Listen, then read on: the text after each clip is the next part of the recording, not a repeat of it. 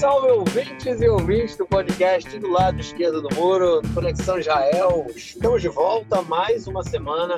Eu, Marco Einstein e João Miragaia. Fala aí, João. Fala, Marquinhos, beleza?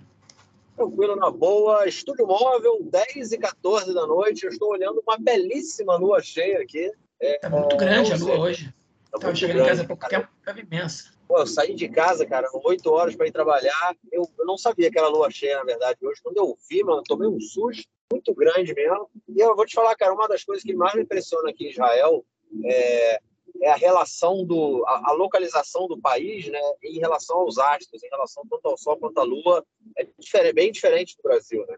E principalmente em relação à Lua, que eu costumo sempre, é, enfim, sempre que eu posso dar, dar uma acompanhada, é, gosto muito de ver, então é sempre me chamou muita atenção, é bem, bem privilegiado, vamos dizer assim. Bom, vamos deixar então de enrolação e passar para o nosso primeiro bloco para tratarmos do que interessa. Bom, gente, vamos tratar então nesse primeiro bloco de questões internas da sociedade israelense e a primeira notícia é sobre o Ministério da Saúde, ainda sob o comando do Nitzan Horowitz, do, deputado, do deputado né, Nitzan Horowitz, do Partido Meretz é, depois dele ter conseguido aprovar, João, a, o, a barriga de aluguel, né, vamos fazer assim, para casais é, homoafetivos, né, do sexo, do sexo masculino, né, esse, na verdade, assim, é, esse barriga de aluguel com, com apoio do governo, né, que antes era somente para mulheres que pretendiam fazer isso, hoje em dia também é, isso é permitido para para casais do mesmo sexo, né, no caso homens, é, e agora o Ministério da Saúde em mais uma mais uma, uma assim, uma ação nesse sentido, né, aprova aí, é, a, determina, permite né, que mulheres casadas possam fazer é, inseminação artificial sem a autorização do rabino. Oh, do rabino não, do marido. O que aí, na verdade, deixou o rabinato um tanto quanto preocupado. É, João, é sempre uma disputa entre avanços e retrocessos, né, cara? Pois é, enfim, tem, tem um ponto. A gente pode ser crítico à gestão do Nitzan Horowitz como ministro da Saúde, é, pela ausência, mais ou menos uma ausência de grandes feitos, mas tem um ponto que ele, que ele não falhou, né? que é justamente enfim, a, a batalha, né? não é exatamente uma política de esquerda, né? uma política, eu diria que é mais liberal do que qualquer outra coisa, mas o Nixon Horowitz ele não abandonou em nenhuma maneira, nenhum momento é, as propostas dele e a, e a luta dele histórica né? É, pelo direito das minorias, em especial é, da comunidade LGBT, mas não só. Nesse caso, a gente está vendo aí uma, enfim, uma garantia de um direito às mulheres, um direito muito básico, que, que as mulheres não tinham, as mulheres israelenses não tinham e hoje têm. Qual é esse direito? Enfim, a gente tem que voltar um pouco na questão do casamento em Israel para que o ouvinte possa entender com, com, mais, é, com mais base. Em Israel não existe casamento civil, em Israel existe somente o casamento religioso. Não só o judaico, né? existe casamento religioso judaico, cristão, muçulmanos de todas as religiões são reconhecidas pelo Ministério do Interior israelense.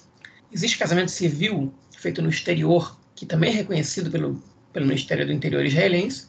E mais os casamentos entre judeus em Israel, no caso do divórcio, ele precisa ter uma aceitação do marido. Por que isso? Porque na, na a Allahá, que é a lei religiosa judaica, ela não permite o divórcio unilateral por parte da mulher. Ou seja, se o marido não concorda com dar o get, que é o divórcio no judaísmo, na, segundo a, lei religiosa, a mulher não tem como conseguir o get. Eu recomendo um, um filme chamado Get, o julgamento de Viviana Salem. É um filme muito kafkiano, né? ele passa quase inteiro dentro de um tribunal, obviamente que não é, não é uma cena única, né? de uma mulher que está tentando conseguir o get do seu marido é, e ele, enfim, não quer dar. Tudo que acontece com esse casal. É, enfim, então, essa questão do divórcio é muito complicada, porque quando a mulher quer o divórcio, e o marido não quer dar, ela fica refém do marido, totalmente refém. É, e ela não podia, segundo a lei israelense, é, não a lei, segundo a norma israelense, melhor dizendo, ela não podia fazer inseminação artificial, ou seja, ela não podia ser mãe, se uma, a menos que o marido, que não lhe dá o gueto, consinta com isso, ou seja, que ele permita que ela seja mãe, é, é, estando os dois juntos ou não, ou seja, ele tendo dado o gueto para ela ou não. Então, então é o seguinte, a lei, na verdade, ela vale também para mulheres que são casadas, que, que não querem o gueto. A mulher não pode fazer inseminação artificial sem pedir, a mulher judia, melhor dizendo, não pode fazer inseminação artificial sem autorização do marido. Okay? É uma violação no corpo da mulher. Né? O marido decide se a mulher vai poder ser mãe ou não. Enfim, que é uma, uma situação absurda. E o ministro da Saúde atual, Nitsan Horowitz, baixou um decreto okay? modificando essa, essa norma e permitindo às mulheres fazerem inseminação artificial sem a permissão do marido, contanto que o sêmen utilizado para é, inseminação artificial não seja do marido. Okay? Se ele não concorda, obviamente. Se ele concorda, pode ser dele.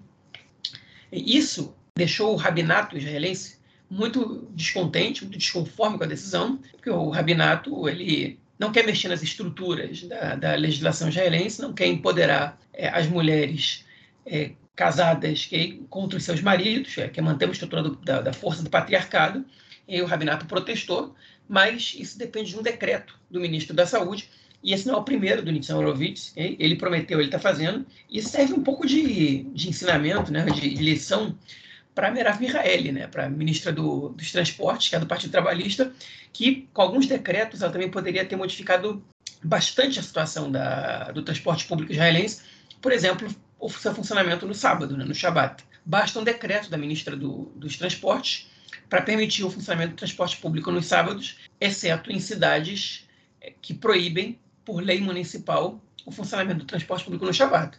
Mas é, isso não, não conta é, transporte interurbano é, e poderia permitir que o transporte público funcionasse em, enfim, em cidades que, cuja legislação, municípios cuja legislação não proíba esse funcionamento. Mas ela se esquivou de, de, de assinar esse decreto, é, talvez visualizando no futuro a médio prazo uma coalizão com os partidos ortodoxos e ter, não os deixando descontentes. Enfim, e se alguém pergunta se existe alguma diferença entre o Meretz e o Partido Trabalhista, elas se dão basicamente é, nessas questões. Né? É, na questão de quanto o Partido Trabalhista está disposto a desafiar a população ultra-ortodoxa, um, primeiramente, e em segundo lugar, é, em relação à forma de lidar com o conflito, ainda que as propostas dos dois partidos sejam muito parecidas, o Meretz é, ele admite de alguma maneira, é, é enfim, a ocupação e, a luta contra a ocupação ela é muito mais verbalizada é, e, a, e, a, parceria ou a, a, o entendimento de que a autoridade palestina não é inimiga de Israel também é muito mais verbalizada, enquanto no Partido Trabalhista eles se esquivam dessa situação, não todos os membros, mas boa parte deles. Enfim, é, tá aí essa questão, e podemos passar para a próxima, seu Arquinhos. Não quiser fazer um comentário agora. É, isso é realmente uma notícia, Nitzan Horowitz fazendo é, é, uma política, né, uma política mais próxima do que o Meretz vem, adotar, vem adotando aí nos últimos, nos últimos períodos, principalmente é muito próxima da atuação do Meretz, né, dentro desse, desse governo aí que está terminando. Bom, vamos então à nossa próxima notícia, que é sobre o Rami Greenberg, o famoso Rami Greenberg, para quem não conhece. Ele é o prefeito de Petar né, uma cidade aqui no, no centro do país, né, perto do aeroporto, que essa semana foi liberada, inclusive, estava tava proibida a divulgação, foi, foi liberada essa semana, censura, é, é, foi retirada a censura essa semana. O Rami Grimberg, prefeito de Petatipa, foi preso por corrupção. Ô, João, fechou o tempo aí por, por Rami Grimberg, hein, cara? Fechou, né? Ele está, enfim, foi acusado de corrupção. Na verdade, ele foi preso preventivamente hein? por ter, basicamente, facilitado é, facilitado para empreiteiros, para empresários e, e, empreendedores, assim dizer a notícia, é, algumas vantagens em troca de dinheiro e presentes. Okay? É, enfim, isso é um caso tipo de propina. Okay? Ele diz que ele não facilitou nada para ninguém. É, ele nega as acusações, mas ele está preso preventivamente e aparentemente hoje alguns desses é, é, empresários que teriam recebido favores do prefeito de Petar Tikva um deles, pelo menos, teria aceitado se tornar delator premiado, é, enfim, ou seja, já admitindo a culpa e já querendo de, já, já planificando depor contra o prefeito da, da prefeito da cidade. Fechou o tempo para ele aí. Enfim, em Israel também tem corrupção, não é, só, não é só no Brasil, não, não é só na América Latina que também tem corrupção. Okay? E não é só o Netanyahu, né, que a gente falar da lista do Likud, mas enfim, essa é a, essa é a situação é, de Petar atualmente prefeito preso, prefeito na cadeia. É isso, vamos ver o que vem pela frente aí, mas o nosso querido Rami Greenberg vai passar uns diazinhos aí no Chilindró. Bom, vamos então passar para o nosso próximo bloco para tratarmos de questões internacionais e do nosso conflito palestino-israelense. É isso aí, gente. Quem acompanhou no último episódio está sabendo aí, né?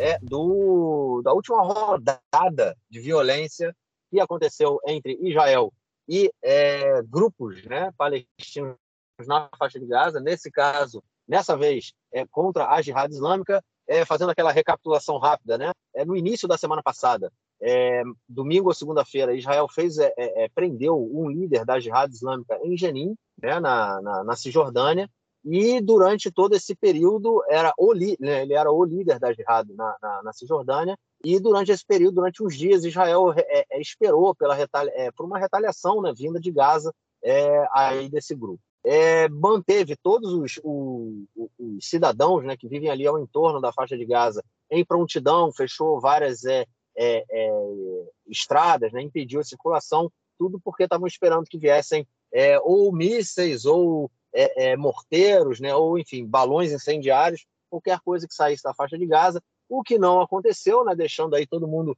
bastante apreensivo, né, como é que você mantém é, restrições contra uma população é, se nada está acontecendo, até que no final da, da semana, na, na quinta-feira, Israel resolve, é, no caso, né, falaram que é, tomaram, é, pegaram a oportunidade que, que apareceu e mataram é, diversas lideranças e militantes do Jihad Islâmica que estavam, é, de acordo com as informações que a gente recebeu do governo, organizando aí um ataque terrorista é, com é, armamentos anti-tanque, anti né, o chamado Nunte Negetan. É aquela bazuca, né? Eles, é o que eu vi no rádio é que eles é, é, receberam informação de que sairia um ataque, de, no caso vários ataques que seriam feitos de torres de torres de vigilância, né? Que a Jihad Islâmica tem na fronteira com Gaza, é, na fronteira de Gaza, né, com Israel, as pessoas dali, né, os, os militantes, no caso dali, estariam com bazucas antimísseis é, de alta precisão e dali eles fariam é, é, ataques contra cidadãos israelenses. O governo né, teria recebido essa, essa informação é, antes desses ataques. Tinha uma, teria uma reunião é, entre uma das lideranças, a liderança da Jihad Islâmica da região sul da faixa de Gaza, é, Israel é, fez um, um, um, ataque e é, matou, né, no, no, caso, quando essa reunião estava acontecendo, Israel é, matou as pessoas que estavam ali na reunião. É, começou, então, né, uma série de agressões é, vindas da faixa de Gaza, mísseis vindos da faixa de Gaza. Em torno de três dias foram cerca de 400 mísseis né, que foram atirados da faixa de Gaza. Obviamente, os bombardeios israelenses foram muitos, é, Israel também conseguiu matar mais outras duas lideranças da Jihad Islâmica, principalmente um dos líderes que era o responsável pela região norte da faixa de Gaza, ou seja, é, a liderança da Jihad Islâmica nesse, nessa última semana foi praticamente liquidada da faixa de Gaza, é, mas o que a gente viu, João, foi nesse, é, é nesse período aí, nessa, nessa, nessa rodada de violência que durou três, quatro dias, a gente viu é, uma jihad islâmica, a jihad islâmica sair né, desse, desse, dessa, dessa rodada aí extremamente enfraquecida. O Hamas foi deixado de lado pelo governo de Israel, né, recebeu informações falando não participa, que o negócio não é com você, a gente não quer nada sério, a gente só quer a jihad islâmica. E depois de quatro dias, o governo conseguiu chegar a um cessar-fogo é, com a jihad, sem nenhuma casualidade mais séria do lado de cá, quase 50 mortos do lado de lá, e tudo pronto para o próximo conflito que, obviamente, vai acontecer em breve. João, Israel, depois de muito tempo, voltou a assumir aí uma postura de fazer esses assassinatos direcionados, né? O que é, abandonou depois de é, muitas críticas internacionais e também depois de avaliar que esse tipo de ação não gera nenhum surto positivo, nenhum efeito positivo. É, e aí, cara, o que, que a gente tem dessa rodada de violência que foi curta e grossa? É, na verdade, enfim, eu acho que o que está acontecendo agora é uma sucessão de acontecimentos, né? Esse, essa guerra curta que a gente teve agora em Gaza com a Jihad Islâmica, ela não foi uma guerra que começou do nada, né? Ela, enfim, surpreendeu ela ter ganho essas dimensões assim, de repente, mas é uma guerra que tá, que é contínua já é, há meses. A gente tem falado aqui sobre a tensão na Cisjordânia, né, sobre conflitos que a gente viu em Nablus, em Jenin, né, em outras cidades elas vão e voltam, mas praticamente toda semana tem algum palestino, pelo menos um, que é morto em confronto com, com soldados, com com polícia da fronteira, etc. E, e enfim, e a gente sabe que quem, tá, quem é responsável pela maioria dos embates que está acontecendo agora na Cisjordânia são jovens okay, ligados à Jihad Islâmica e ao braço armado do Fatah, a Brigada de Mártires de Al-Aqsa, a um segmento, a uma corrente, na verdade, uma facção da Brigada de Mártires de Al-Aqsa, que é, não respeita muito a liderança do Abu Mazen, né, do Mahmoud Abbas, que é o presidente da autoridade palestina, que também pertence ao Fatah. Fatah, durante muitos anos, já, é, enfim, não, não, não, oferece perigo a Israel, não, pelo menos do ponto de vista é, é, do conflito, né, do ponto de vista militar, já não, não faz mais atentados, praticamente não faz mais ações de sabotagem, nem guerrilha, nem nada disso. Né? Mas é, alguns jovens estão, estão agora se metendo com, em, em protestos, em protestos violentos e criando tensões com os soldados. E, enfim, o Hamas não, né? Curioso, o Hamas não. O Hamas na Cisjordânia, o braço armado do Hamas na Cisjordânia, ele praticamente não atua. É uma estratégia do Hamas, que na Cisjordânia eles, enfim, focam na luta política e no discurso de incitação, mas não executam atentados nem ações violentas contra contra Israel, de uma forma geral, nem contra os colonos, nem contra os soldados, nem tentam entrar, passar para o outro lado do muro para fazer atentados desse lado aqui do país. Né? Enfim, é, e a Jihad Islâmica, na verdade o Hamas usa a Jihad Islâmica, nesse caso, um, um pouco o Fatah, para fazer o trabalho sujo. Eles incitam é, e eles preferem que a Jihad Islâmica pague esse preço né? e que eles percam seus líderes ali, porque isso também impede a Jihad Islâmica de, de crescer é, a ponto de ultrapassar o Hamas, hein? porque eles vão perdendo as cabeças importantes, e ao mesmo tempo é, a Jihad Islâmica não deixa Israel tranquilo. Né? E o Hamas não paga um preço em Gaza, quando isso acontece na Cisjordânia, porque em Gaza, enfim, porque quando, quando tem tumulto na Cisjordânia, Gaza fica tranquilo e o Hamas agora está gozando de uma situação é, bem, bastante mais razoável, que foi uma aposta do último governo, de melhorar a vida dos cidadãos é, de Gaza, dando a mais de 20 mil deles permissão para entrar em Israel e trabalhar, né? É, aposta, que Israel aposta que a, uma estabilidade econômica faz com que os palestinos tenham que perder e o Hamas pense duas vezes antes de iniciar qualquer conflito com Israel. Então, Marquinhos, eu vou te fazer uma, uma correção, porque foi uma coisa que eu escutei essa semana do Amor Sarel, é, do Ares, no podcast do Ares, na verdade foi, sim, foi nessa semana, é, comentando sobre o conflito.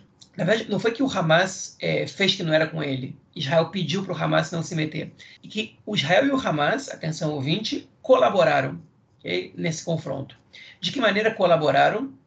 E o Hamas não tinha interesse numa, num conflito em Gaza. E Israel não queria um conflito em Gaza, não queria que o conflito se espalhasse muito. Né?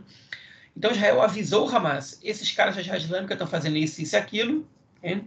eles vão atrapalhar a situação de vocês. Israel compartilhou com, com o Hamas informações de inteligência e o Hamas foi e prendeu membros da Jihad Islâmica com informação do, do, do Tzahar, né, do, do exército, ou da inteligência, do, da Aman e de organizações como o Shabak, etc. Ou seja, se você não entendeu bem, é isso mesmo. Israel e o Hamas compartilharam informações de, de inteligência para atuar em conjunto. E, e isso acontece, e não é a primeira vez que isso acontece, mas é, enfim, mas dessa vez ficou muito latente, porque o conflito que Israel realizou em Gaza durante quatro, cinco dias quando quase mil foguetes foram disparados de Gaza contra Israel, ou seja, não foi um conflito que a população israelense não, enfim, seguiu com a normalidade, pelo menos é, é totalmente, né? Para nada, a pessoa, que mora no sul viveu um período de, um período de complicação, mas enfim, é, foi o primeiro conflito, conflito que a gente viu que o Hamas não participou, é, enfim, com Gaza nesse caso. É, na verdade, não é que não participou, não participou contra Israel, participou do lado de Israel. É, enfim, e segundo alguns analistas, se Israel demorasse mais, analistas e membros do, do, próprio, do próprio exército, que deram declarações em off para alguns veículos de comunicação, se Israel demorasse mais dois dias para assinar o cessar-fogo, ia ficar inevitável a participação do Hamas nesse conflito. O Hamas não pode justificar é, a não participação deles para sempre perante a população palestina, a população árabe de maneira geral, tanto a população árabe israelense. Né? Enfim, é, então foi isso que aconteceu. Já, enfim, se envolveu numa guerra com a Jihad Islâmica, morreram cerca de 35 palestinos, nenhum israelense morreu. É, os, os, estragos causados pela Jihad Islâmica foram muito pequenos em Israel, foram muito poucos os foguetes que caíram causando danos. É, acho que a gente teve acho que dois, três feridos em estado, é, enfim, grave nenhum, acho que todos eles em estado leve. Dá para dizer praticamente que o maior gasto de Israel, o maior problema de Israel foram, os gastos financeiros com os bombardeios feitos e com, é, com o Kipat Brasil, né, com o Domo de Ferro, que é o serviço anti-foguete de Israel, que intercepta os foguetes. Enfim, Israel estão vendendo essa situação como uma grande vitória, né? e de fato foi. Por outro lado, era uma vitória que era prevista, né? Israel é um grupo muito menor que o Hamas, é um grupo muito menos sofisticado, é, enfim, e o Israel fez, Israel fez o que tinha que ter feito, né? no caso, que era, que era derrotado eles facilmente. O, o né? o Exército de Defesa de Israel, é um exército muito poderoso para lutar contra um grupo terrorista pequeno, é, bem menos armado, bem menos sofisticado que o Hamas, que nem, nem, nem comparar com o Hezbollah, né? enfim, e essa, essa era a consequência óbvia. Segundo o, o Ministério da Defesa de Israel, Israel matou todos os membros do alto escalão militar da Jihad Islâmica na faixa de Gaza. Todos, absolutamente todos. A Islâmica alega no, no cessar-fogo que Israel vai libertar dois presos importantes. Um deles a gente comentou na semana passada, o, Bassam al-Sadi, que foi o que foi, desencadeou esse conflito de alguma maneira, né, que Israel prendeu na Cisjordânia na semana passada. E o outro é um preso cujo nome eu não lembro, que tem prisão administrativa em Israel. E, e esse, o Egito tentando intermediar que pelo menos esse preso Israel libere. Mas Israel disse que não, não trocou nenhuma libertação de nenhum preso pelo cessar-fogo. E eu acredito nisso. Não tinha nenhuma razão para. Enfim, Israel nunca vai libertar presos em relação a cessar-fogo, né, em troca do cessar-fogo, é, a menos que sejam presos que não são relevantes para a organização. É, enfim, e assim acabou. Assim acabou o confronto. Isso foi um confronto curto, durou quatro dias. É, enfim, e a maioria da população viveu tranquila, dois, duas vezes só, três vezes só soou a sirene em Tel Aviv, nem em Bercheva soou a sirene direito, foi uma ou duas vezes só, ali onde o Marquinhos mora soou também mais duas vezes, nessa região, em Jerusalém, não soou nem no, no dia de Tisha que é o dia que, enfim, do, que se relembra a destruição do, do templo, soou de manhã nos arredores de Jerusalém na entrada, mas não, não, não soou em Jerusalém, o Ben-Vir, como a gente comentou né, na edição do podcast passado, subiu no, na esplanada das mesquitas, fez a visita provocativa dele lá e não aconteceu absolutamente nada, hein? e isso deu muitos pontos para o governo, em, em, muitos aspectos. Primeiro, o governo mostrou que essa acusação de estar tá com as mãos amarradas porque tem um, que tem apoiadores do terrorismo são parte do governo e por isso eles não podem sair numa incursão em Gaza não funciona. Israel saiu, mesmo com o Irã fazendo, fazendo parte do governo, foi fazendo confronto, e que Israel começou, não foi, não foi como consequência de nada, Israel começou, a decisão de Israel bombardear, Israel prendeu o membro da Jihad Islâmica, não foi, Israel nem, nem, tinha reagido ainda quando Israel começou a bombardear, reagido à prisão, no caso. É, o Yair Lapid mostrou, junto ao Benny Gantz, que eles podem trabalhar muito bem em conjunto, apesar da péssima relação pessoal que os dois têm desde que romperam em 2020. É, e os dois tiveram um percentual de aceitação muito grande, aprovação muito grande. O Lapid teve de 64%, como ele geriu o conflito, o Benny Gantz teve de 68%, né? Enquanto 17% reprovaram Lapid e 14% reprovaram Gantz, o resto está indeciso. Enfim, e, e, a operação ela foi aprovada também por uma, por uma margem alta da população israelense. E os pedidos da direita mais radical, que tinha que ter continuado e feito mais isso, soaram como palavras ao vento, porque depois que você mata todos os membros de alto escalão da jihad islâmica, que você destrói o equipamento deles, enfim, que, que, mais, que o Hamas não entra no conflito, o que mais você vai fazer em Gaza? Não vai fazer nada, não tem o que fazer, não, não se justifica, só justifica para quem quer ver sangue, quem quer ver problema, enfim, quem, quem é racista mesmo, ou, ou um fascino. Não, não, é, não é razoável você continuar esse conflito na cabeça de ninguém que pensa bem. Né? E essa situação ainda permitiu ao Lapid um encontro com Netanyahu, é, que eu, eu, eu, diria inusitado, mas não é tanto, porque ele deveria, ele deveria acontecer sempre. Né? O, o líder da oposição, ele semanalmente tem que ser informado sobre a situação de segurança de Israel. E o Netanyahu, pela primeira vez na história, se recusava a fazer essas reuniões com o Yair Lapid, porque ele dizia, né, a mensagem dele era, o Yair Lapid não tem nada que me dizer, que me atualizar sobre segurança. Ele não entende nada, quem entende sou eu.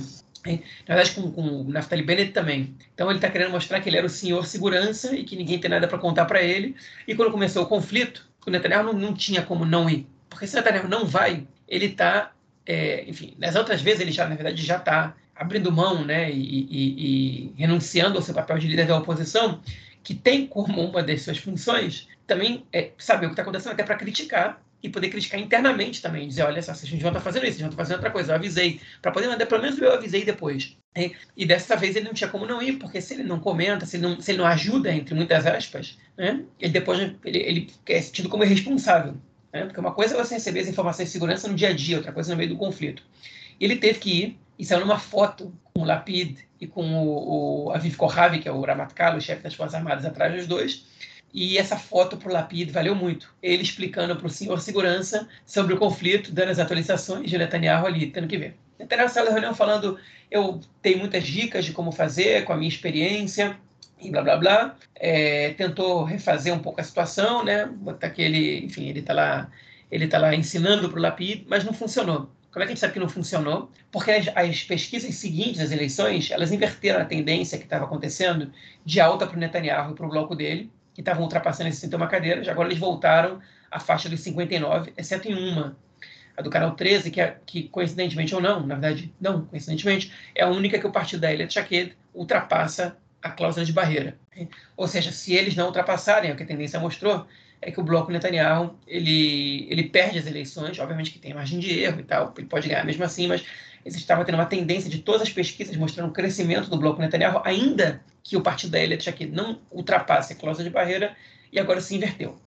Então esse conflito ele realmente deu ao Yair Lapid é, e ao Benny Gantz também, uma moral que eles não estavam tendo. Eu não acho que eles entraram nessa guerra por motivos eleitorais, mas é evidente que motivos eleitorais influenciam as suas decisões, tanto na hora de seguir quanto na hora de parar. É, enfim, e o conflito terminou, terminou, a única coisa boa dele é que ele terminou cedo. Então tá para mim o que eu acho. É mais um conflito inútil, hein? Esse talvez o mais inútil de todos. Não tinha a menor necessidade de começar uma, uma guerra agora enfim, é, tem 35 mortes do outro lado, algumas crianças. É verdade que quase metade desses mortos foram causados pela própria Jihad Islâmica de maneira direta, né? com foguetes deles que estouraram dentro da faixa de Gaza, é, enfim, que, que, estouraram antes de, de ultrapassar é, o, a fronteira com Israel. Né? Enfim, isso mostra o nível de amadorismo da Jihad Islâmica em comparação ao Hamas. Em quatro dias de conflito, eles conseguiram cometer duas falhas graves que o Hamas também comete, mas em, em conflitos muito mais longos, acontece uma, duas vezes. Esse é em quatro dias, com muito menos foguetes, eles conseguiram, é, conseguiram ser responsáveis pela morte de mais ou menos, se não me engano, 15 é, cidadãos palestinos inocentes. Enfim, é, foi uma, mas totalmente desnecessário, não tinha a menor necessidade disso. Você elimina essas cabeças de dinâmica, não tem nenhuma dúvida que daqui a pouco vão aparecer outros. Ah, vai demorar, eles vão demorar para se reorganizar. Bom, eles também cantam vitória, dizendo: olha, vocês mataram toda a liderança nossa aqui em Gaza, mas a gente não parou a guerra por isso. E é verdade, não pararam, continuaram disparando foguetes o que mostra que, que, que, matar a liderança, não, enfim, não adianta, não, não, não, não, é, não é o que vai resolver os problemas. Pode atrasar, tem seus ganhos, é totalmente questionável do ponto de vista ético?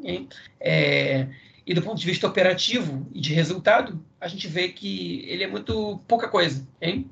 É, enfim, conflito desnecessário. A única coisa boa, outra vez vou dizer, é que ele durou pouco. Eu tenho, eu tenho uma avaliação diferente. Eu não sei, eu não nada, assim, eu não estou convencido que não foi é, é, por questão, não vou dizer assim diretamente questões eleitorais, mas isso não tenha sido parte do, do, do, do peso, né? Que isso não tenha sido parte da tomada de decisão, justamente por conta de tudo que você colocou, né? É, por ter sido um, um conflito completamente desnecessário, por ter, por Israel ter voltado a essa política de é, assassinato seletivo que é inútil. É igual a guerra, a guerra às drogas, né, que é, que é feita no Ocidente, né, principalmente é nos Estados Unidos, na América Latina, no Rio de Janeiro, a gente conhece isso.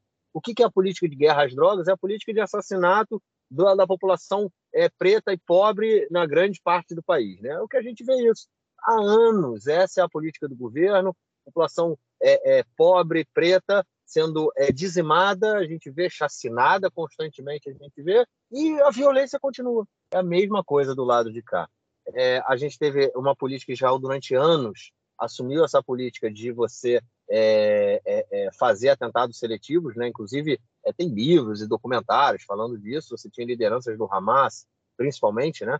É, que Israel fazia com que um telefone com uma microbomba chegasse, na hora que o cara falava alô, o microfone, o, o telefone é, explodia, é, helicóptero que vinha e jogava bomba certeira, enfim, uma série de, de, de ataques feitos e atentados feitos né, contra é, lideranças do Hamas e, e de outros movimentos é, é, é, palestinos que eram dizimados, eram mortos. E nada mudou. Né? Então, assim, você tem a volta de uma política completamente inútil, como você falou, desnecessária, como você falou, e é, é, lembrando, foi um dia depois de ter saído é, a, a, pesquisa do, no, na, na, televisão dando vitória para o bloco do Netanyahu. E agora você já falou que a pesquisa que saiu posteriormente já deu uma, uma pequena reversão né, nesse sentido. Enfim, se foi por, somente por questões políticas, a gente não vai ter como dizer.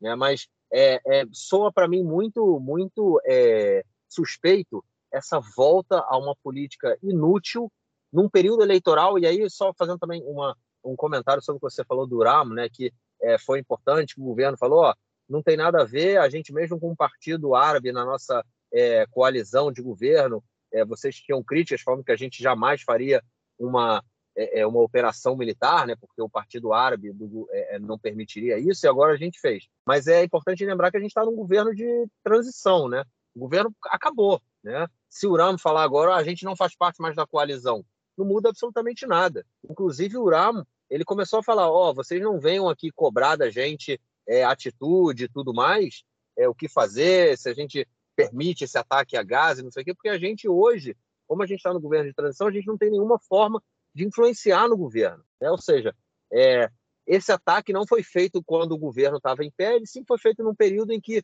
o Partido Árabe é, da coalizão, que poderia colocar um impedimento, né, ele não tem hoje nenhuma forma de, de pressionar né, o Yair Lapid e falar, ó, oh, meu amigo, se você atacar gás, eu vou sair do governo.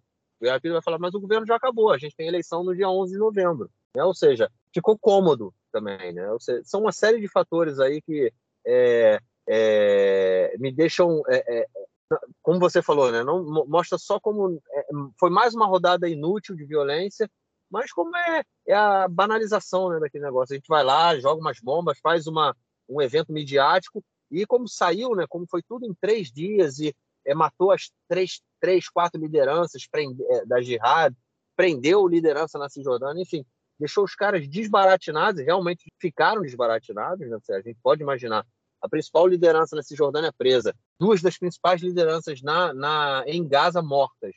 Né? Você vê aí que realmente foi uma pancada para o grupo. Então, é, enfim, eu não consigo, eu não, não estou convencido de que o, o peso de um impacto político nessa dessa operação não tenha sido levado em conta, né? Enfim, é, e principalmente tendo foi, foi, realmente, obviamente, é o que a gente fala, a gente a operação começa, a gente sabe como começa, a gente nunca sabe como termina, e o fato de ela ter terminado realmente rápido é, foi um ponto, foi o que fez, do, fez o, o Yair Lapid, né, sair aí é, com, com a cabeça para cima, né, sair aí de feliz da vida com, com que tudo que aconteceu. Mas é para fechar, concordo realmente aí com, com, a, com, o que você falou no final. Mais uma rodada inútil é, que não vai trazer nem é, é, nem a solução do conflito nem de um lado nem de outro. É, a gente vai continuar. É mais do mesmo. Não, não muda absolutamente. Bom, vou, vou acrescentar uma coisinha só, Marquinhos, que eu, que eu esqueci, e eu fazer um comentário sobre o Urama. É verdade o que você falou, é, que num, governo de transição é muito mais fácil. Okay? Agora, por que, que eu acho que ainda assim isso foi, isso dá, enfim, isso, isso dá para o Lapid um argumento? Primeiro porque, bem ou mal, o Lapid sabe que ele sem o Urama não vai governar. Ele não tem como formar uma coalizão. Nem com o Urama ele sabe se ele vai ter como formar uma coalizão. Sem o Urama ele, ele não tem como. Então ele, enfim, ele fez isso sabendo que ele precisa do Uram. É, e no momento que o Uram está ali, okay, e vai ser cobrado por, por, por estar tá fazendo parte dessa coalizão. E a segunda razão é que o Mansur Abbas, a gente comentou isso na edição passada, ele comentou. Já, eu não fui ele, eu não entrei nesse governo para decidir sobre segurança internacional. Eu estou aqui para melhorar a vida dos árabes israelenses. Ou seja, Uram foi complacente no discurso com o que está acontecendo. Né? E isso é uma vitória para o Lapid e para o governo, de alguma maneira, porque mostra que Olha só, se a gente precisa, eles vão ficar quietinhos quando a gente tiver que fazer isso. É, agora, por outro lado, o Lapid ele fez uma coisa que eu achei muito positiva, né, quando ele terminou o conflito, que é, é pequeno, é simbólico, mas é importante. O Lapid ele disse que Israel vai se defender, que Israel tem o direito de se defender, ninguém vai dizer para Israel é, que Israel não pode se defender, mas que, enfim, que ele orientou o exército e participou de cada decisão, de cada bombardeio, a evitar a morte de civis. E ele disse o seguinte, que a morte de civis inocentes causa muita dor em todo mundo, especialmente quando se trata de crianças.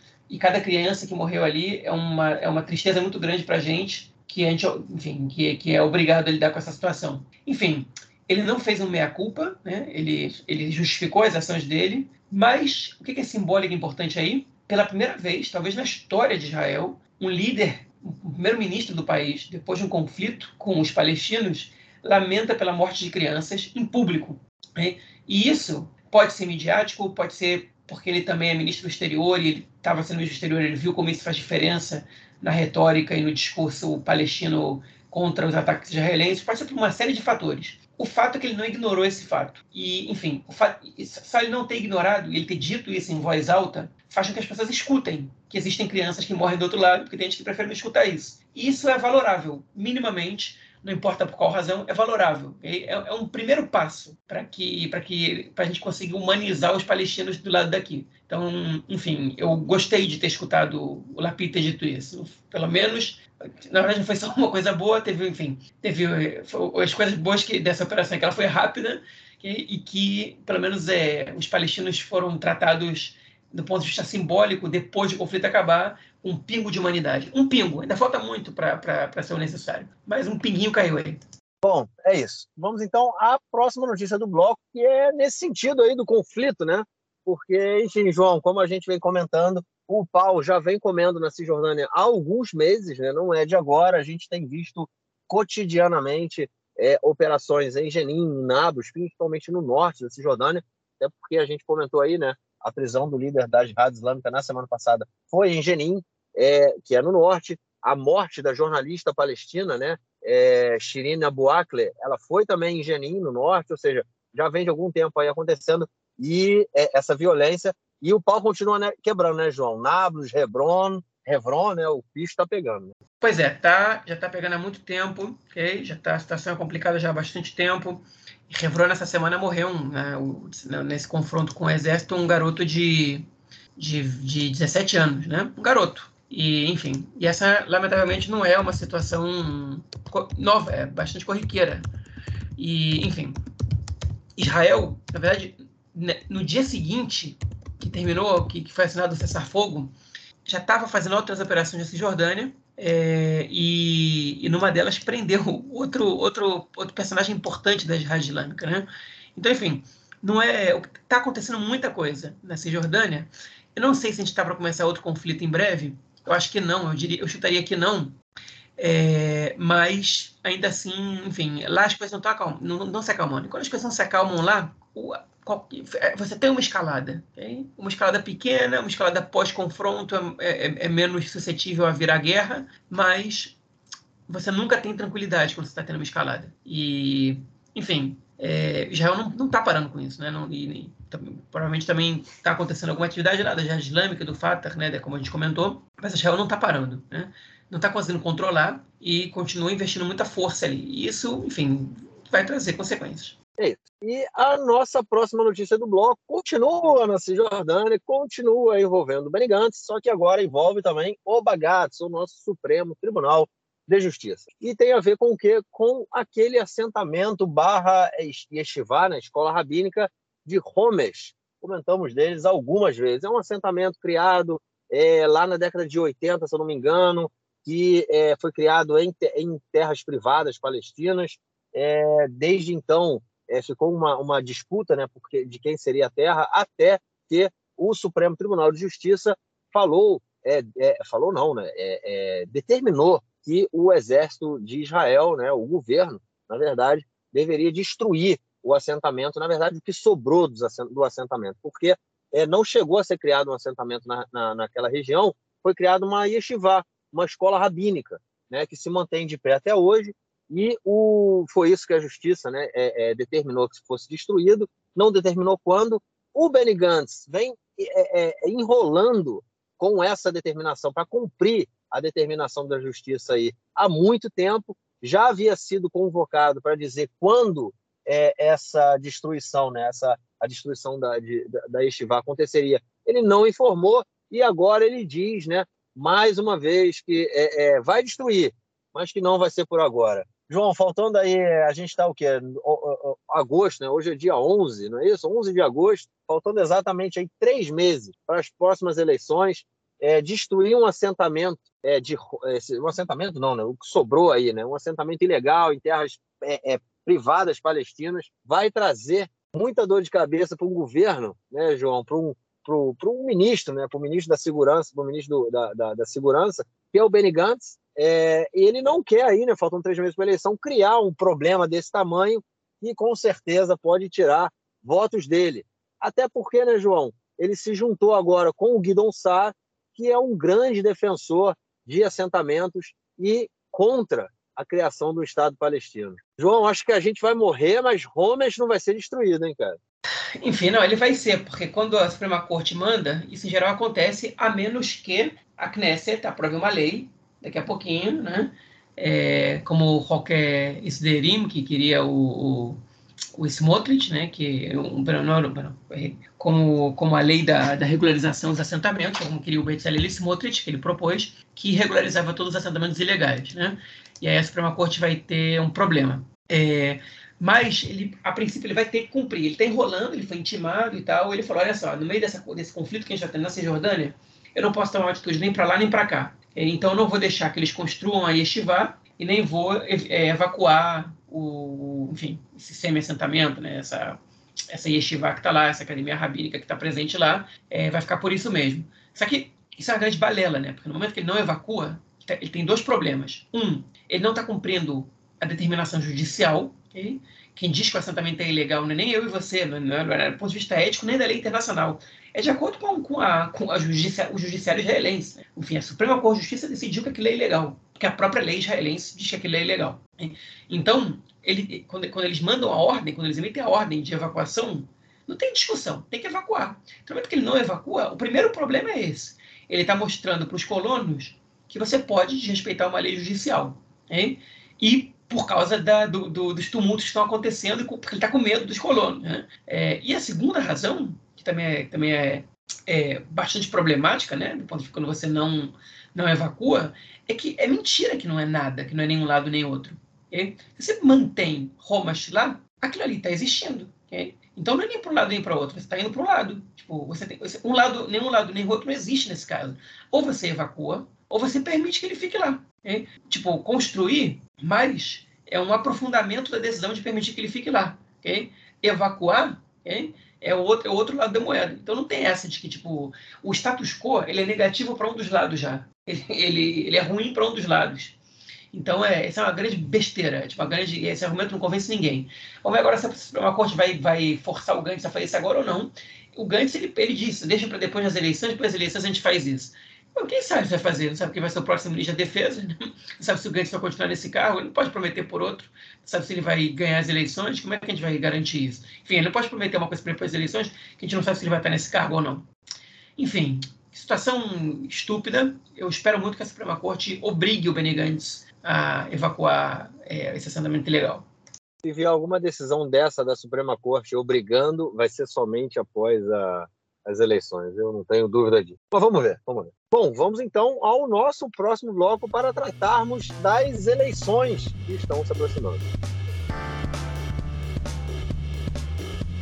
É isso aí, gente. As eleições aí se aproximando, como eu acabei de falar, né? faltando aí exatamente três meses para o próximo, próximo pleito. E as primárias nos diversos partidos já começam aí a acontecer, os partidos formando as suas listas de parlamentares, é, de candidatos, né?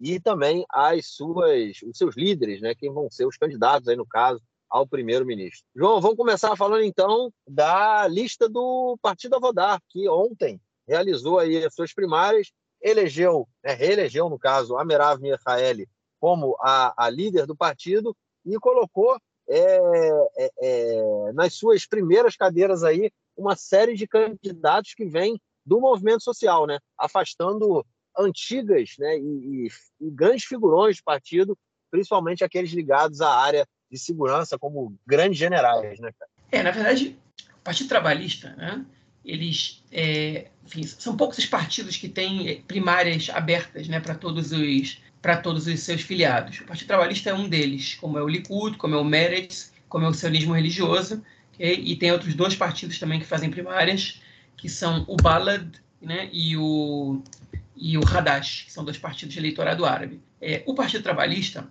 ele historicamente faz essas primárias, foi o primeiro partido, foi o primeiro partido que começou a fazer essas primárias, e, enfim, e é, eles, em geral, são impulsionados pelo resultado das primárias, ou seja, eles começam, costumam subir nas pesquisas depois das primárias, porque, enfim, porque a população gosta de, de ver que em quem eles votaram, enfim, tá, a vontade dos eleitores ela é respeitada, né? E, em geral, os mais populares ganham. Então, é, enfim, isso também é uma, isso também é uma, uma questão que ajuda o partido. É, agora, o Partido Trabalhista, historicamente, ele tem figurões, hein? né? E esses figurões, eles, enfim, eles estão sempre ali nas, na, nos primeiros lugares. E na última vez, ele já não tinha apresentado esses figurões, simplesmente porque o partido, os, os figurões decidiram não concorrer, né? Com exceção de duas pessoas do, na verdade, de uma pessoa, né? Que é do Omer Barlev, além da Merav Mihaeli, que são deputados já estão no partido há muito tempo. E o Omer Barlev era o único figurão ali, se aproveitou disso, ficou em segundo lugar, né? Em primeiro, depois da eleição da, da para líder do partido. É, e a Merav Mihaeli, depois, ela acrescentou como ministro, não como deputado, o Narman Shai, ministro da diáspora, que é um veterano do partido, já tem 75 anos, foi deputado muitos anos, participou dos governos do, do Shimon Peres, do, do Rabin, do Barak, enfim. E ela colocou ele para ser ministro, ela dizia que quem. O argumento dela era que deputados que não têm experiência é, como deputados, como parlamentares, não podem exercer cargos ministeriais. Né? Então, ela vetou a presença da, da, dessa nova guarda aí do, do partido em ministérios, né? Primeiro fica na Knesset, primeiro adquire um pouco de experiência parlamentar e depois é, você vai poder ser ministro, ministra.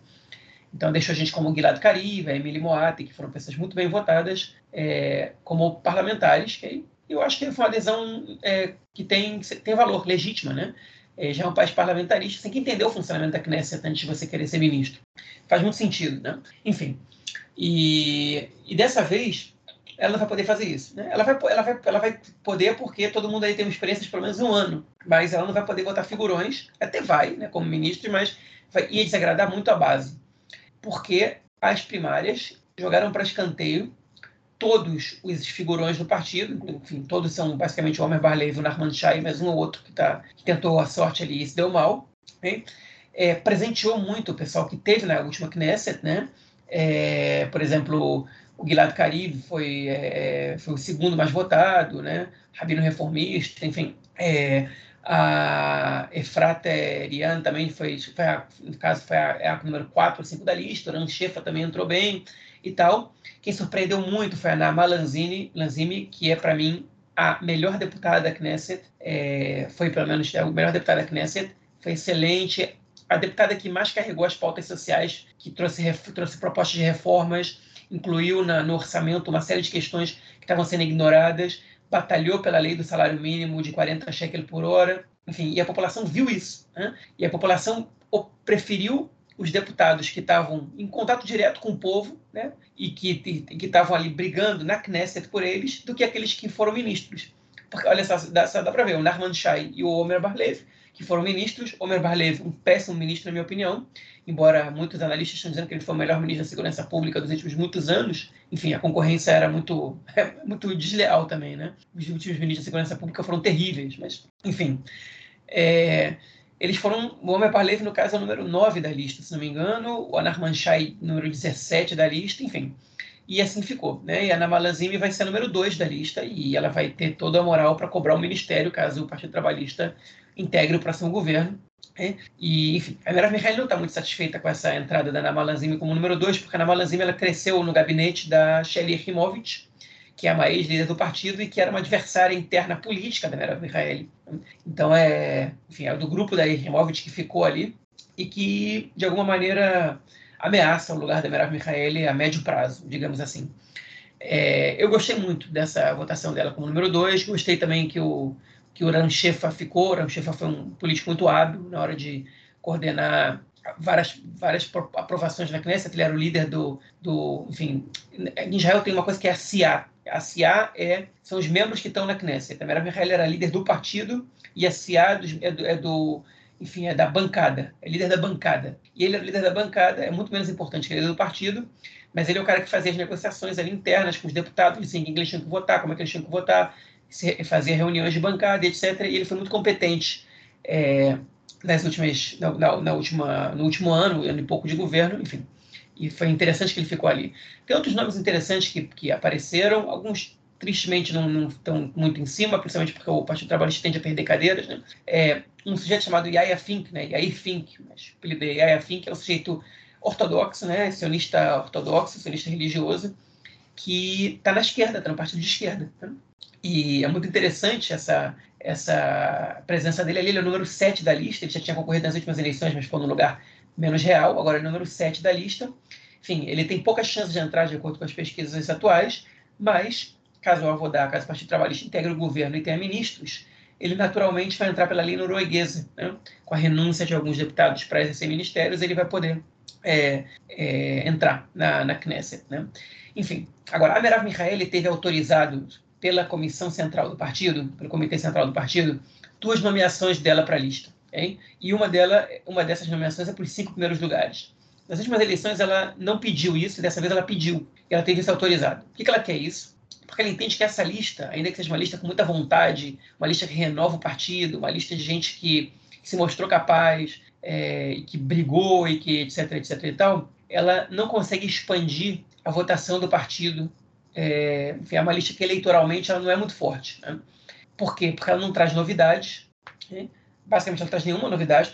Todos os seis primeiros da lista foram parlamentares na, nas últimas eleições e o partido está tendo entre, entre cinco e seis cadeiras nas pesquisas.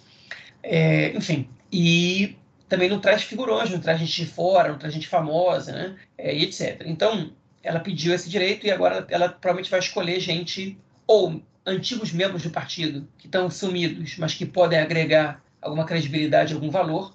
E eu suspeito que ela, que ela possa estar tá aí jogando com algum general, é, enfim, que esteja por aí largado para integrar a lista. É, e outra suspeita que tem é que ela vai colocar na lista o prefeito de Tel Aviv, o Ron Huldaí, que chegou, para quem escuta o nosso podcast desde, desde pelo menos já um ano e meio atrás, o Ron Huldaí ele chegou a criar um partido para disputar as últimas eleições, começou com nove cadeiras nas pesquisas, foi caindo, caindo, até que não ultrapassar a cláusula de barreira, e ele, pra, ele tentou se fundir com o Partido Trabalhista, a Marav Mikhail não deixou, ela falou, se eu permito que o partido, o partido se junte com o nosso, é, eu deslegitimo as eleições primárias aqui, e ela teve razão nesse caso, mas agora ela pode ser que dê um lugar para ele, para trazer um pouco de experiência política, experiência administrativa, né? O cara é prefeito de Tel Aviv há mais de 20 anos, é, não sei se há mais de 20 anos, mas há cerca de 20 anos, enfim, é o que está circulando por aí, que ele pode ser indicado por ela. Enfim, vale a pena lembrar que o Partido Trabalhista ele tem uma relação de equivalência é, que tem que ser a, a, cada dois, tem que ser um homem e uma mulher. Nas eleições passadas, isso favoreceu a Emily Moati, por exemplo. É, ela ficou na frente do Oran Shefa, é, porque ela era mulher e, e, a escadinha tinha que ser homem-mulher, homem-mulher, né? ou mulher-homem, mulher-homem. É, número um, não importa, a partir do dois. Então, se a dois é mulher, o três é homem. Se a quatro é mulher, o, quinto, o cinco é homem. E, e vice-versa. E dessa vez, o Shefa, ele, ele ficou na frente da Emily Moati, porque ele é homem, porque ela teve mais votos que ele. Enfim. Então, é, agora, o Partido Trabalhista, entre os seus 16 primeiros membros, ele tem nove mulheres. Okay? Guardem esse número, que isso vai ser importante para a próxima notícia do bloco. Bom, isso vai ser importante para a notícia final do bloco. E antes dessa notícia, a gente tem também a notícia das primárias do Likud. É isso aí, gente. Hoje mesmo, na quinta-feira, aconteceram as primárias do Likud. É, se eu não me engano, foram 80 mil né, eleitores que foram lá, votaram é, para decidir os candidatos. Cerca de 80 a, mil, sim. Cerca de 80 mil, né? É, foram aí, é, decidiram, né? Votaram para decidir quem seriam os candidatos do partido a, próximo, a próxima Knesset, né, o próximo parlamento. E, obviamente, o Benjamin Netanyahu é o líder do partido e a gente tem aí a, as primeiras, né, João. A, a, bom, as pesquisas indicam aí o, o Likud com mais de 30 cadeiras, mas a gente tem pelo menos aí nos 10 primeiros, né, que são sempre aí os, os 10 primeiros candidatos, a gente tem uma, uma força muito grande do Netanyahu, né, cara? A gente tem grandes figurões como o Yuli Edelstein e o Israel Katz, que foram afastados, né? Foram ficaram aí com posições bem longe.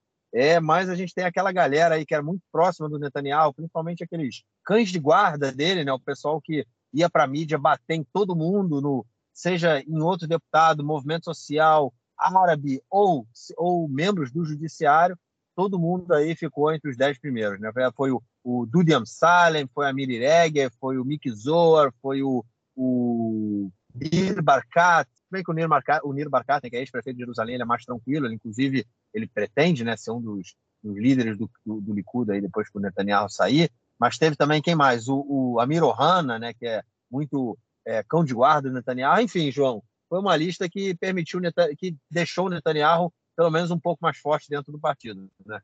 É, assim, o Netanyahu ele mostrou agora que ele conseguiu é, isolar os adversários dele sem precisar fazer nada, né? Assim, os próprios, os próprios adversários que ameaçaram se voltar contra ele, é, nem se voltar contra ele, que ameaçaram, que ameaçaram ameaçar o Netanyahu, eles foram punidos pelos próprios eleitores do Likud. O que não aconteceu da última vez, por exemplo. O Netanyahu fez campanha contra o Guidon Sar e o Guidon Sar conseguiu o quarto mais votado da lista. Dessa vez ele não precisa fazer campanha contra ninguém. Né? O, o Yuli Edenstein ele ameaçou se, se candidatar para as primárias do partido, dizendo que o Netanyahu não estava conseguindo formar o governo, desistiu disso, e ele era o número, vale lembrar, ele era o número 2 do Likud, e agora, se não me engano, ele caiu para o número 22, incluindo já umas votações, enfim, uma lista interna do Likud é um pouco mais complicada. O Partido Trabalhista também tem os lugares que estão reservados para representantes dos Kibbutzim, representantes dos Moshavim e tal, mas a gente que não vai entrar, porque é o número 11, número 15, né? E o Partido Trabalhista não vai chegar a tantos, eleitores, tantos é, cadeiras assim. No Likud, tem representante do, do Negev, representante do, do, do, do, centro, representante da região de Tel Aviv, representante de, de, dos assentamentos, e etc., do Galil, né, do norte, etc, etc, etc, enfim. E aí, com essa, e tem os, os números que o Netanyahu pode indicar, que são é, o número 10, o número acho que 16, o número 38, o número 40 e tanto, 38, 40 e tanto não é mais relevante, mas as 10 e 16 sim. E nessa brincadeira aí, o Julian, se não me engano, ele caiu para 22 ou 26, né? Para o cara que tinha sido número 2. Enfim, e ele, desse período até agora, o Julian Edenstein, ele foi ministro da Saúde, okay? na época da corona, e não foi um cara super criticado, pelo, não, pelo contrário, ele foi visto como um ministro da Saúde bastante superior ao seu antecessor, né? que não era do Likud no caso, que era o Litzman. E, e ele pagou esse preço. Não só ele, né? outras pessoas pagaram preço, é, o Israel Katz também pagou um preço pelo Ministério das Finanças horrível que ele desempenhou por ter sugerido internamente, ele não teve a audácia do Yuledes de, de, de dizer que ia se candidatar contra Netanyahu, mas ter sugerido internamente é, que Netanyahu deixasse ele governar por um por, no primeiro ano e aí montar o governo e depois Netanyahu voltava. A população não perdoou. É, enfim, e deixou de fora gente como Tsahir Enegbi, que já foi ministro da Justiça e ele enfim, se recusava é, a criticar o judiciário, né? É, e a Guila Gamliel, né, que, que também é uma deputada que é mais na dela, enfim, os deputados mais na deles, é, eles foram colocados para escanteio, né? e, e a tropa de choque do Netanyahu, parte dela, não todos, né? O, o Shlomo Kerry, por exemplo, não ficou tão bem assim, ficou em 13 terceiro, né? mas o Amir Ohana está nos cinco primeiros, o Dudem Salim, se não me engano, foi o quarto mais votado, né? o Yariv Levin, que é o o Yariv Levin, que é o fiel escudeiro do Netanyahu, é, foi, o, foi mais votado. Enfim, é, então, e a Miri Regev continua ali entre, entre os dez primeiros. É, boa parte dos cães de guarda do Netanyahu foram muito bem votados. Agora, também tiveram alguns que desafiaram o Netanyahu, que foram bem votados, como, por exemplo, o Barkat e o Avi Dichter, hein, que é ex-chefe do, do Shabak, que esses dois ficaram entre os dez primeiros. Então, nem todo mundo que desafiou o Netanyahu rodou. É, outra pessoa que chegou, chega também como desafiador do Netanyahu já de cara, e que entrou entre os 30 primeiros e que deve estar na próxima Knesset, okay? é o filho do Ariel Sharon, se não me engano, Gilad Sharon, okay? que é um cara que ajudou o pai a criar o Kadim, ele era, ele era assessor do Sharon, né? o Sharon nomeou os filhos dele como assessores dele no seu momento, e, enfim, o Netanyahu não trabalhou contra ele, mas claramente o Netanyahu não queria o filho do Sharon ali, e ele entrou entrou na Knesset e entrou no Likud e vai entrar na Knesset, né? É, então a gente vai ver o Gilad Sharon presente aí. É, Orly Levi Abkassis é aquela que, que é a velha frase, né? O povo gosta da traição, mas não gosta dos traidores, né?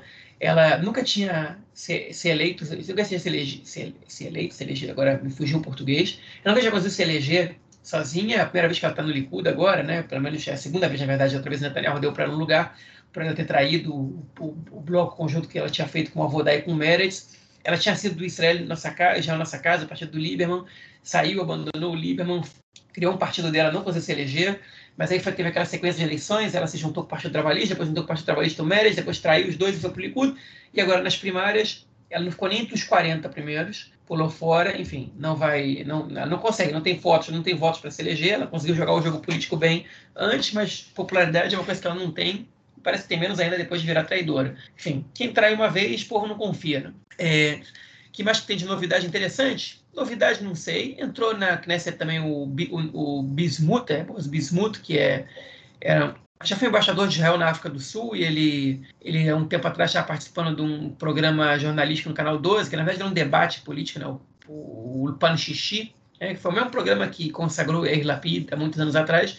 Ele era o palhaço do programa, né? o defensor do Netanyahu do programa, mas com argumentos patéticos. Mas isso deu para ele uma votação razoável. Ele é o número, acho que 20 do partido agora. É, conseguiu se eleger nas internas, mesmo fazendo uma campanha de duas semanas sem quase lugar nenhum. Então, é, enfim, ele está aí, conseguiu se eleger. E as eleições, as primárias de Likud são muito importantes. O Likud tem é, 140 mil filiados, enquanto o Partido Trabalhista tem 40 mil. O, no Likud votou, votaram metade dos filiados, no Partido Trabalhista votaram muito mais, é que o Partido Trabalhista permite o voto é, online, né? e no Likud não. É voto na urna. Então, é tipo, no país inteiro você vê cartazes espalhados, é, tinha muita aglomeração de pessoas em vários lugares, tinha votação, os caras pedindo voto, os deputados, os candidatos pedindo voto, né? Enfim, no meio da rua, negócio, enfim, são as primárias que mexem com o país de verdade, né?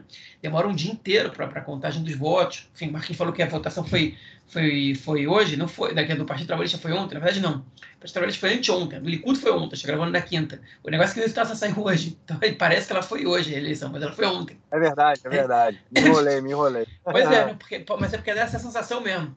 É, enfim, agora lembra aquela informação que eu falei, guarda isso, que o Partido Trabalhista tem nove mulheres entre os 16 primeiros? Pois então, sabe quantas mulheres o Likud tem entre os 16 primeiros? Uma, Miri Regev. E o Likud tem quatro mulheres nos 30 primeiros da lista. Quatro mulheres. 30 ou 35. É, enfim, o Partido Trabalhista talvez eleja quatro mulheres, hein? com sete cadeiras. E o Likud é com seis cadeiras. E o Likud é, enfim, vai eleger quatro, estourando cinco mulheres para a próxima Knesset com 30, 35 cadeiras. Né? É, enfim, isso diz um pouco sobre o partido, hein? mas também o partido é, pela primeira vez em muito tempo, colocou na, entre os cinco primeiros pessoas de origem oriental, né, já que é de Mizrahi, né, judeus não Ashkenazim, que são a maioria dos eleitores do Likud, mas não eram os principais nomes do partido na lista. É, ainda que o Netanyahu não seja, nem o Eriv Levin, que vai ser o número 2, o Eli Cohen, que é o número 3, é, e o Dudem Salim, que também está ali nos cinco primeiros também, e o Mirohana também, na verdade, é a maioria dos cinco primeiros agora, três dos cinco. É, e o Eli Cohen foi uma surpresa, né? agora já vou terminando minha fala. Ninguém esperava que ele chegasse tão longe assim, com exceção do Chaim Levinson, que já no ano passado escreveu uma coluna mostrando como ele estava se tornando popular nas fileiras do Likud. E isso é uma coisa muito interessante. Dos dez primeiros colocados nas primárias do Likud, quatro deles vieram de outros partidos. Dois deles vieram do. Ah, perdão, fiz um comentário equivocado o Amsalem não está entre os cinco primeiros. Ele foi o quinto de hoje, mas, ele tá, mas se você botar o Netanyahu, ele é o, ele é o sexto. O, o, quem foi terceiro, na verdade, hoje, é o quarto da lista, é o Yoav Gallant, que é um general. Okay? É, mas, enfim, dos dez primeiros da lista do Likud, da votação de hoje, ou seja, dos onze primeiros, quatro vieram de outros partidos. Okay? Dois deles vieram do Culano, a partido do Moshe Carlone, que era um partido que... O Moshe Carlone era um dissidente do Likud, na verdade, ele nunca, ele nunca deixou de ser Likud, ele criou o partido dele porque o Netanyahu não dava espaço para ele internamente, então ele queria ser ministro das Finanças e percebeu que ele só ia conseguir isso criando um partido, um partido dele. Ele teve 10 cadeiras e aí depois ele juntou o partido dele com o Likud. E o, o e o, e o Eli Cohen, eles eram do partido do Carlone, do Culano. Quando o partido juntou com o Likud, eles receberam lugares marcados ali e pela primeira vez eles tiveram que concorrer e foram muito bem. Um ficou em segundo hoje e o outro foi em terceiro. Né? Então, esses fãs vieram do Culano. E o Avi Dichter e o Nir Barkat, hein, o ex-prefeito de Jerusalém, que o Marquinhos nomeou, é, foram dois que chegaram a cogitar é, se, se, é, assim, se contra Netanyahu nas primárias. Eles vieram do antigo Kadima, né, que é o partido criado pelo Ariel Sharon, e eles também entraram entre os dez primeiros lugares. Então, o Likud, na verdade, ele é, você não precisa ser puro sangue para ser, ser eleito ali. Você só precisa agradar os eleitores, né? E esses quatro aí fizeram, né? vindo, vindo de fora, de partidos de dissidência do Likud. Eles depois voltaram e conseguiram ser eleitos é, para os primeiros lugares do Likud. E vale dizer, talvez o Galland um pouco menos, é, mas os outros três são moderados na lista do Likud. Não à toa, né? O, tanto o Kadima quanto o Kulano eram partidos de centro-direita. Né? E o Kadima tinha, contou até com alguns nomes de esquerda, no, no caso. É, o Kulano não. É, mas, enfim. E, e, eles eram. Então, é, eles vieram de partidos mais moderados, justamente porque eles discordaram do radicalismo para onde o Likud estava indo. E, enfim, voltaram para o Likud e hoje representam a ala moderada do partido. Né? Então, o que alguns analistas estão dizendo é que, por um lado, o Netanyahu ele está com pessoas moderadas na campanha, ele tá, tem tentado fazer uma campanha mais moderada, querendo mostrar respeito às instituições, etc, etc. Mas, por outro lado, entre os dez primeiros, vários daqueles cães raivosos, que são bem menos controláveis, estão é, ali também, né? Que são o Dudem Salem, a Miri Regev, enfim, o Amir Ohana. O Amir Ohana, na verdade, ele pode moderar o discurso, mas nas práticas ele é bem radical, né? E outros que, que foram eleitos ali também. Enfim, é, não é assustadora a lista do Likud de radicalismo, ela já foi pior em outros momentos, né? Deixou de fora pessoas bem radicais, como Moshe Feiglin, que outra vez voltou para o Likud, tentou se eleger dessa vez não conseguiu. É, enfim, deixa de fora o Osnat Mark, deixa de fora algumas pessoas que são bem radicais, que têm discurso bem problemático. Enfim, é, mas premiou alguns deles também, né? que são os que não respeitam as instituições, que não têm nenhum apreço pela, pelas instituições do Estado, que são perigosos para a democracia. Enfim, mas isso é o que o eleitor do Likud quis, e agora cabe ao eleitor geral dizer se ele concorda com essa lista ou não, né? se é que ele olha para a lista. É, isso que você colocou no final é importante, né? Se é que ele olha para a lista. Mas eu estava olhando, cara, mais cedo, é... me, me corrija se eu estiver errado. Pelo, qual foi o local, qual foi, qual foi a posição que a candidata é, árabe do Partido Trabalhista ficou? A Ibit Samarane? É, eu não sei, na verdade, eu não me lembro agora em que lugar ela ficou. Posso até. Pera, deixa eu procurar aqui. E eu estava eu tava vendo, né, é, que a, a, no Merit, né, é, pelo menos na atual situação, levando em consideração muito, vamos dizer que o Merit consiga passar o Acusa A Ibit Marani é número 8. Número 8. Mas ela, mas olha só, ela não foi votada para ser a número 8. Na verdade, ela seria a número 9. Ela é a número 8. É, ela, ela, ela, ela, ela, entrou na vaga de, ela entrou na vaga de mulher, mas também na vaga para árabe. O Partido Trabalhista okay. reserva o número 8 para o representante árabe. Ok, hein? beleza. Então, é o número 8. É, e no Merits, cara, é, tipo, a situação, tipo, o, os principais, os principais, principal líder, né, o, o a principal figura árabe do partido, né, o Frei, não vai concorrer, né? E assim, é, corre o risco dos dois dos dois partidos da, da centro-esquerda sionista, né, não terem nenhum representante árabe no parlamento. O Avodá, eu acho muito difícil, vamos, eu acho que é muito, muito, muito difícil o Avodá ter oito cadeiras, né? É, é, pode ser que. Não, tô, não tô falando que não vai ter, mas eu acho que é difícil Avodá é, atinja esse número. É, e o Meretz. É impossível, só com a lei norueguesa. Não vai, não vai ter então oito cadeiras no voto. Sim. Só então, com a lei norueguesa. A gente tem essa, essa uma, uma realidade que é um tanto quanto complicada até dentro do próprio partido, né? Acho que mostra muito também a relação é, do, do partido com o, o, a própria população árabe e seus militantes, né? É, do setor árabe da, da sociedade israelense. Mas, enfim, foi só uma coisa que, que me chamou a atenção e vamos ver, vamos ver como. Depois do, do o Meretz, né, realiza a primária quando a primária do, do Meretz? É já, dia já, 23 tá... de agosto. Dia 23 de agosto. O Meretz tem três candidatos árabes na lista, é, entre os. Perdão, tem quatro candidatos árabes na lista. Eu estou aqui com a lista do Meretz aberta na minha frente, é, mas o Meretz tem bem menos candidatos que, o, que os outros partidos também tem muito menos filiados. O Meretz tem 16 mil filiados. É, 18, 21. Né? O Merit tem 23, 22 candidatos para a lista, tirando o número 1, né? É, e deles, quatro são árabes. Então, existe uma, uma, uma, uma proporção maior de árabes para entrar na lista. É, e o Merit tem uma tradição de votar, em, de, de ter, nos últimos anos, de ter. De, enfim, o tem uma tradição, na verdade, histórica de ter árabes na lista. Mas dessa vez eu estou achando que não vai entrar, não. Porque, né? porque todos eles são muito pouco. É, são muito pouco conhecidos pelo, pelo eleitorado e são primárias abertas. Então não dá para. Se o comitê do mérito, do mérito decidisse, como foram algumas das últimas vezes, provavelmente algum deles ia estar. Mas nas primárias abertas tem muito figurão. E o Meredith tem muito mais panelinha que o Partido Trabalhista. Não é A renovação que aconteceu no Partido Trabalhista não vai acontecer no Meredith. Isso a gente pode assegurar. Mas enfim, vamos falar da, da lista do Meredith no dia 23. Mas o que você falou é verdade. O, os dois partidos podem ficar sem representação, sem representação árabe é, no momento que eles tinham três agora, né, juntos. É, e a Noa Landau, que é uma, que é uma jornalista do Aretz, ela escreveu uma coluna que ela dizia o seguinte, é, a Ibit Samarane, ela baixou a cabeça, né? ou seja, ela, ela, fez tudo que o partido pediu sem questionar, virou, virou uma árabe comportada, entre aspas, e a, e a Gaidar Alves Zoabi, ela levantou a cabeça e enfrentou o Meretz né? e, e, e o sionismo. Né? E, a, e, ela disse o seguinte, uma baixou a cabeça e a outra levantou a cabeça. E as duas perderam lugar. Enfim, a coluna está muito interessante, e convido o leitor a, a ler, e ela está divulgada em inglês também, tá? o Ares publicou em inglês também. É, eu não, eu não, não cheguei, eu vi a coluna, eu procurei, vi hoje no Ares, mas não, não li. É, mas é realmente, é isso mesmo, né? E nenhuma das duas aí não estão nem concorrendo, né? Não estão nem saíram. Do... Bom, a do Meres não tinha condição de continuar, né? Porra, mas enfim. Vamos ver, vamos ver o que vai acontecer para frente. É, é, isso, João. Então vamos lá para a terceira notícia que você já, já informou, né? Falou, informou, né? Falou né, que ela ia, que a gente ia fazer comentário sobre ela. É sobre uma pesquisa do Marrone Israelina Democratia, né? É o Instituto Israelense pela é, é Instituto Israelense de Democracia que é, fala, né, dando, dando diversas aí, é, dados né, sobre eleitores, é, é, o que pensam, enfim, eleitores de determinados partidos, faixa etária, dando dados mais é, é, que nos permitem entender um pouco mais é, a população direcionada de cada partido, quem vota mais em cada partido, enfim.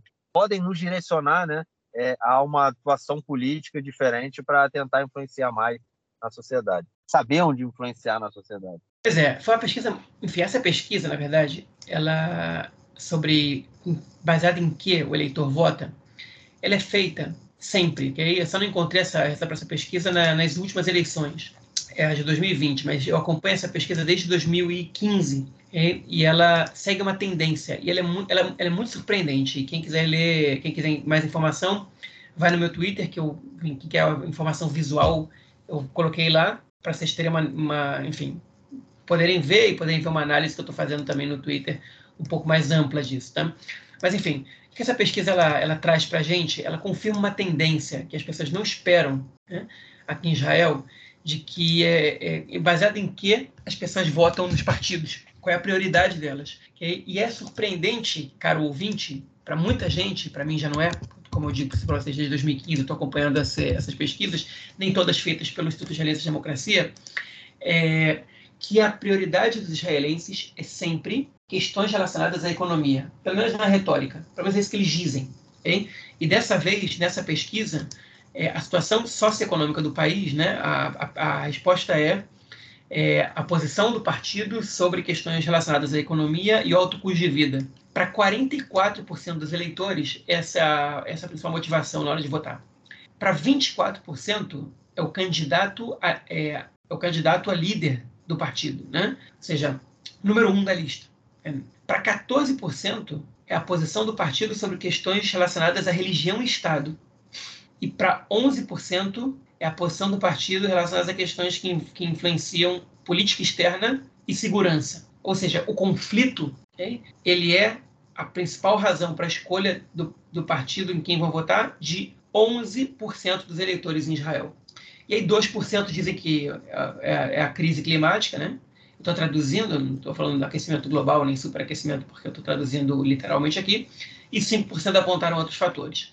E aí a pesquisa ela aponta por partido, né? É, é, qual tem essa, essa tendência mais que o outro, qual tem menos e para e isso é, enfim, é bastante interessante quando a gente vê. Eu não posso ficar narrando tudo para vocês e também vocês, é difícil você visualizar, por isso eu recomendo que vocês entrem no meu Twitter. Hein? No momento que esse podcast sair, essa minha postagem já vai estar no ar. É, enfim, JoãoKM. E vejam lá os gráficos que eu traduzi e coloquei lá. Teve um gráfico que eu não traduzi e algumas informações. A pesquisa é muito extensa, eu não traduzi tudo, traduzi só o que é mais visual. É, mas, enfim, enfim, mas está bastante interessante. A pesquisa também perguntou como que o eleitor prefere que seja eleita a lista do partido. Né? É, essa parte também não traduzi, porque é muito específica, mas é, alguma parte das informações eu vou pincelar no, no fio que eu estou escrevendo agora no Twitter, que vai estar tá pronto quando, quando esse podcast sair, certamente. Enfim, é, então, Israel é um país que não é tão diferente assim dos outros países do mundo. Né? É um país que a economia influencia bastante o voto dos eleitores. É, e para o leitor curioso, ah, mas as questões de religião e Estado, enfim, eu sempre supus que quem votava nessa questão de religião e Estado, para as pessoas que têm isso como prioridade na hora de votar no partido, eram, em geral, os partidos ultra-ortodoxos. Essa foi a minha suposição, né? O Chas e o judaísmo da Torá. E essa pesquisa, que foi a única que mostrou o resultado por partido, é a primeira vez que eu vejo o resultado por partido, ela confirma a minha, a minha hipótese. Né? É, é o único número que eu vou dar. 62% do, do judaísmo da Torá e 49% dos eleitores do Chas tem como prioridade as questões de religião e Estado. Ou seja, quase metade do Chas, ou metade, né, com mais de erro, e quase dois terços do judaísmo da Torá. Né? Ou seja, todas as questões são menos importantes para eles. É, enfim, e aí, enfim, a, a, parte econômica, o partido que mais é, influencia a parte econômica é o URAM. 77% dos eleitores do URAM têm como prioridade a questão econômica. Dá para ver, então, que enfim, é, os árabes que votam no URAM não estão nem aí para questões relacionadas ao conflito, tipo, tão, importa para eles muito menos do que a questão econômica. Né? Os partidos que mais é, é, são influenciados por questões de quem é o líder do partido são o Partido Trabalhista, o Yeshatid, é, o Meretz, o Likud, é, e o azul e branco, né, todos esses passaram de 30%, que é o líder do partido. Mas, por exemplo, para o judaísmo da Torá, é, são 12% que se importam quem é o líder do partido, e para o Yamina são 13,5%, e para a lista unificada são 9,5%. Né? São partidos que se importam muito pouco com quem é o líder do partido. É, e as questões de conflito né? é, e de política internacional, o partido que teve o percentual mais alto nessa questão foi o Yamina, com 30%. 30% dos eleitores do Yamina é, têm isso como prioridade. Por exemplo, para o Likud, isso é para 11%, está na média. Do Meretz, isso é 6%. Ou seja, é, é, é um terço. É, não, mentira, é não um terço, mas é, é, é cerca de 40% dos que votaram em questões relacionadas à religião e Estado. Ou seja, a posição da Zahava Galon, atualmente, é, e do, e do Yair Golan, que são os dois candidatos, que falam muito mais de conflito que de qualquer outra coisa, ela é muito menos relevante para os eleitores do Meretz do que as prioridades do Nitzan Horowitz, que são, por exemplo, a separação de religião e Estado e a questão da democracia e das leis civis. Enfim, como eu disse, os comentários mais aprofundados e o gráfico serão divulgados no Twitter. Pode seguir lá. Pô, parece ser bem interessante mesmo a pesquisa. Vou dar uma olhada, que legal. É isso. Vamos então ao nosso próximo bloco para ouvir o comentário do camarada Nelson Burti. Bom, por falar nisso, eu queria o, Nelson, o João, sabe que horas o Nelson mandou a mensagem dele hoje, cara? Que horas? Cara, peraí, deixa eu procurar aqui. Ih, 7h40 da manhã, cara. Pô, Nelson, eu falo... olha só, é que geralmente o podcast ele é editado ou na sexta de noite ou no sábado de noite.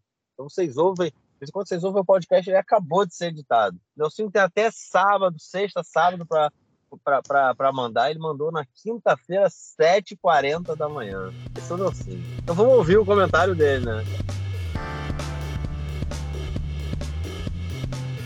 Meu caro Goras tem amigos do Conexão Israel, do lado esquerdo do muro. Mandar um abraço para o João, que está com papel e caneta na mão, anotando os nomes dos candidatos referendados nas primárias dos partidos políticos aqui em Israel estão formando as listas dos partidos para as eleições de novembro e o João com papel e caneta anotando e conferindo tudo direitinho. Juventus e Atlético de Madrid, dois, duas grandes equipes do futebol europeu, né? A grande Juventus de Turim, a grande, a velha senhora, La Vecchia Senhora, né? A Juve, grande Juventus, e também o Atlético de Madrid, o tradicional time do futebol espanhol, um grande clube, né? Do lendário estádio Vicente Caldeirão, pois havia um amistoso marcado para Israel entre essas duas equipes. Amistoso esse que foi suspenso por causa do conflito entre Israel e a faixa de Gaza, especificamente